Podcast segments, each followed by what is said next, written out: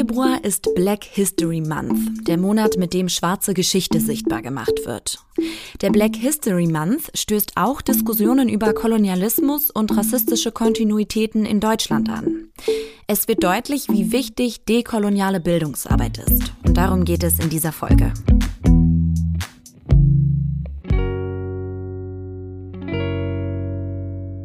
Dieses Mal begrüße ich euch hier am Mikrofon. Hi, ich bin Helena Schmidt. Im Black History Month wird nochmal besonders deutlich, dass es in Deutschland eine rassismuskritischere Auseinandersetzung mit der Geschichte geben muss. Dafür setzt sich unter anderem das Projekt Anton Wilhelm Amo Erbschaft ein. Das ist ein Zusammenschluss aus mehreren Initiativen und AktivistInnen. Und ich spreche heute mit Vicky und Sarah von dem Projekt. Hi, ihr beiden. Hallo. Hallo. Ihr nennt euch Anton Wilhelm Amo Erbschaft und Anton Wilhelm Amo, der gilt als Vorreiter antirassistischer Arbeit in Deutschland. Könnt ihr noch mal vorstellen, wer war er? Anton Wilhelm Amo war die erste afrikanische Person, die in Deutschland studiert hat an einer Uni. Anton Wilhelm Amo war der allererste afrikanische Herkunft, der in einer Uni doziert hat. Und Anton Wilhelm Amo war der allererste, der als sogenannter afrikanischer Philosoph in Deutschland unterwegs war.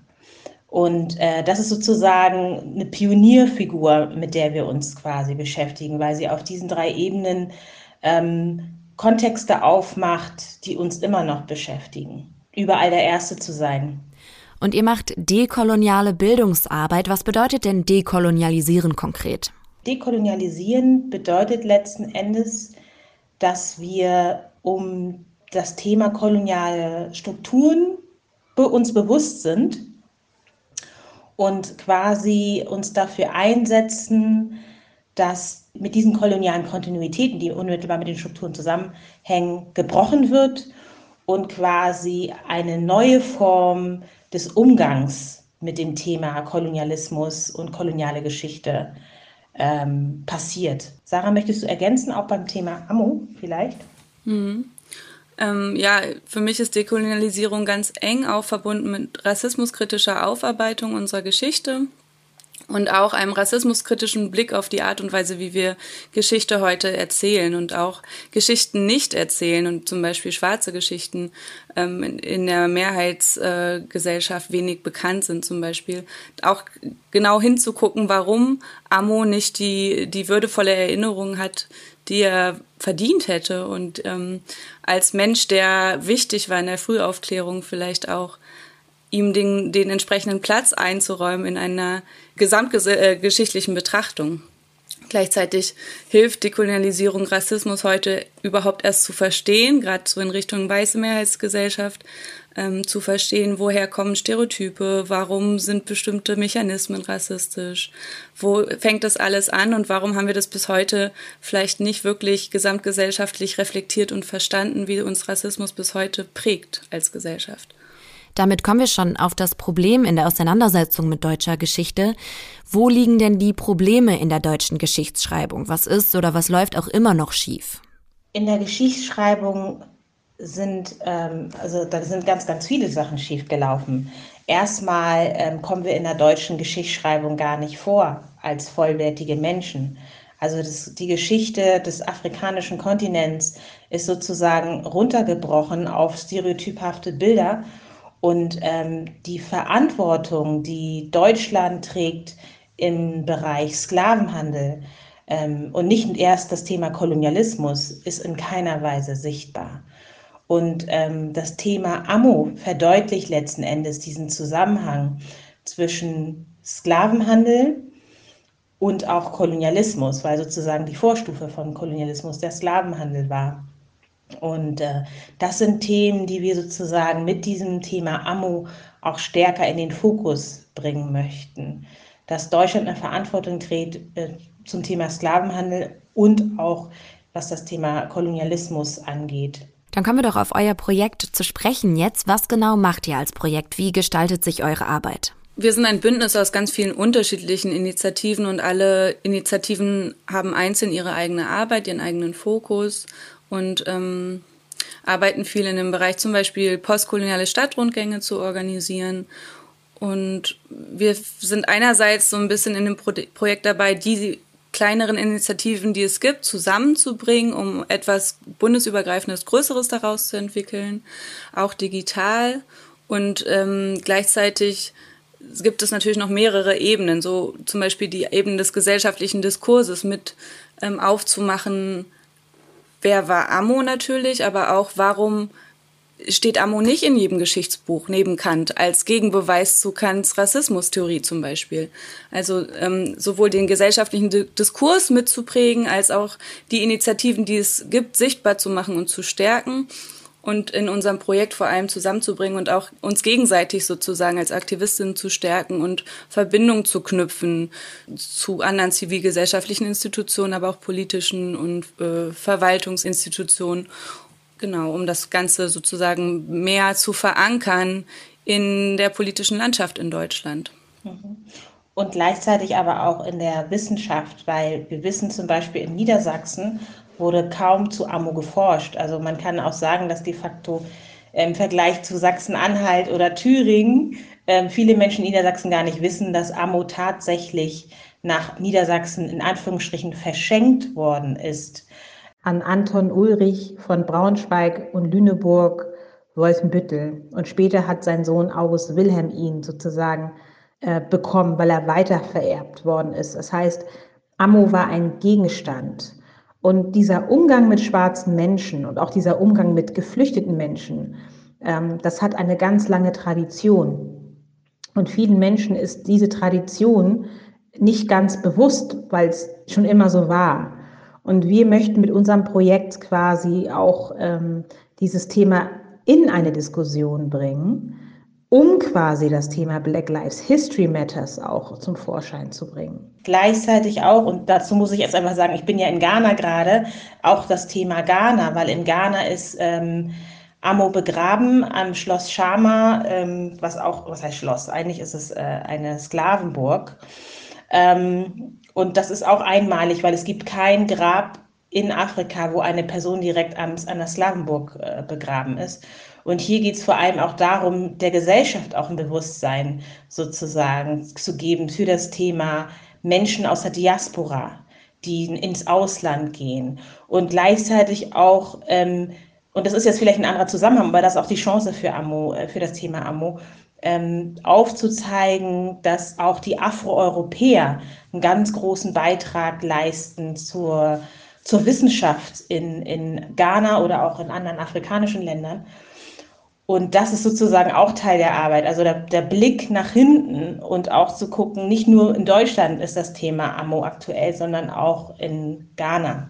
Daran zu erinnern, was sozusagen die Wechselwirkungen sind bis heute, die durch Ammo auch ausgelöst worden sind zwischen Deutschland und Ghana. Das heißt, ähm, ja, es geht vor allen Dingen darum, eben das in den gesellschaftlichen Diskurs hereinzutragen. Habt ihr da ein Beispiel von ähm, einer Bildungsarbeit, die ihr gemacht habt in, in der Schule oder in der Uni? Ja, also für uns steht in diesem Jahr ganz zentral im Mittelpunkt das Thema Anton Wilhelm Ammo Talks and Walks.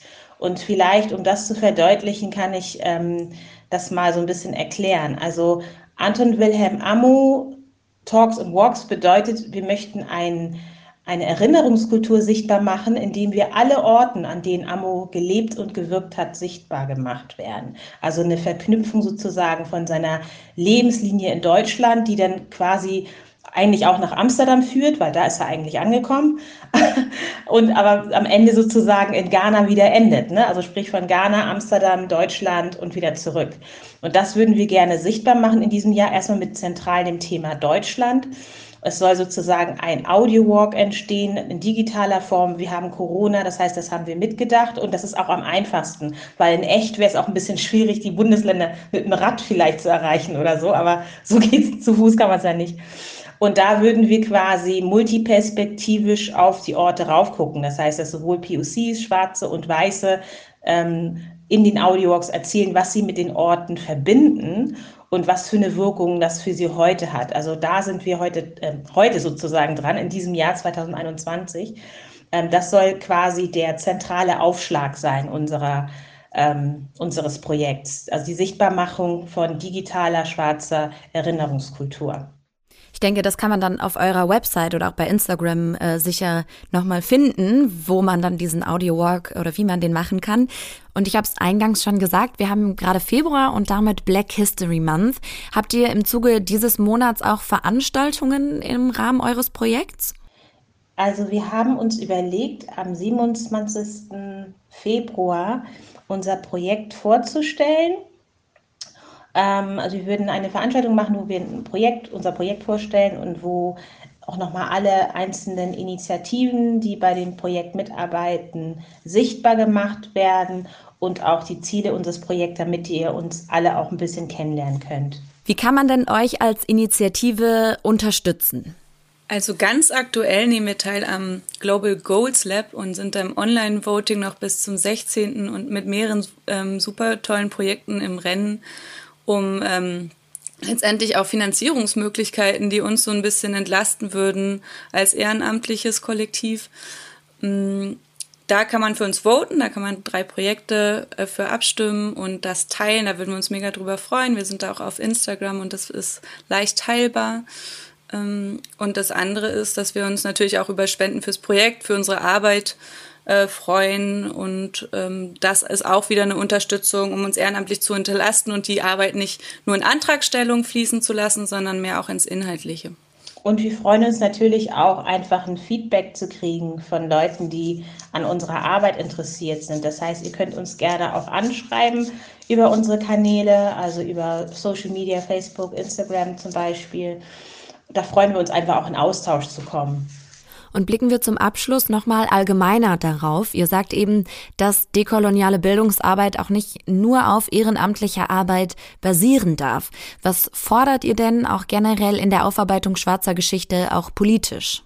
Wir fordern, dass, dass sich ähm, zivilgesellschaftliche, politische Organisationen, wissenschaftliche Institutionen mit einsetzen, eine würdevolle Erinnerungskultur zu etablieren, aber eben nicht beruhend auf kolonialen Kontinuitäten, also aus weißer Perspektive alles anleiten und äh, so umsetzen, wie man es halt immer gemacht hat, sondern wirklich zu hören, was die Aktivistinnen schon seit Jahrzehnten sagen, was schwarze Wissenschaftlerinnen seit Jahrzehnten sagen, die Expertise da anzukennen, wo sie liegt und ähm, das Ehrenamtliche zu professionalisieren, ohne dass das Aktivistische und der eigene Gedanke, der politische Charakter, aber auch wirklich diese jahrelange Erfahrung, die äh, in schwarzen Bewegungen schon vorhanden ist, nicht verloren geht. Also ich glaube, was auch nochmal uns sehr, sehr wichtig ist, dass das Projekt in unserer Hand bleibt, weil Oftmals hat Politik gerade auch ganz viel Druck, muss man sagen. Also das kann man hier auch transparent sagen. Die Politik hat gerade Druck, was zu tun. Und wir möchten gerne darauf achten, dass es nicht auf unsere Kosten ist, sondern dass wir sozusagen unserer Arbeit gestärkt werden und auch ähm, generell Aktivistinnengruppen mehr Sichtbarkeit bekommen, weil sie eigentlich an den Grassroots sind. Das sagen Vicky und Sarah. Danke euch beiden. Danke dir. Danke, Helena. Die Links zum Anton Wilhelm Amo Projekt und auch die Bankverbindung, die findet ihr wie immer in den Show Notes dieser Podcast-Folge. Und wenn ihr Anregungen für uns habt, interessante Projekte kennt, Menschen, mit denen wir hier reden sollten, dann schreibt uns doch gern eine Mail an solidaripod.gmail.com oder einfach eine Nachricht auf Instagram. Und wenn ihr uns unterstützen wollt und damit auch alle Menschen und Projekte, mit denen wir hier sprechen, dann abonniert doch gerne unseren Podcast auf Spotify, Deezer Deezer und Apple Podcast oder wo auch immer ihr diesen Podcast gerade hört und lasst uns gerne eine Bewertung da. Und wenn ihr es noch nicht tut, dann folgt uns gern auf Instagram. Das war Folge 46 von Solidarität, was können wir tun? Tschüss, bis zum nächsten Mal und auch tschüss Vicky und tschüss Sarah. Tschüss, danke. Tschüss, danke.